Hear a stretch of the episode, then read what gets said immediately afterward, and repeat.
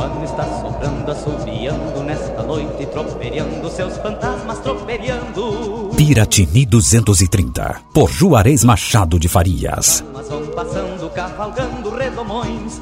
Piratini, 230 anos de povoamento, é rica pelos filhos valorosos que possui.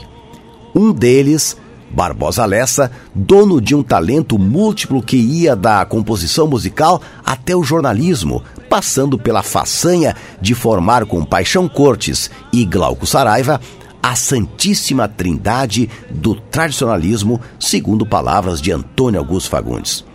Pois esse piratinense ganhou em 1959 da Academia Brasileira de Letras o prêmio de melhor romance com a obra Os Guachos.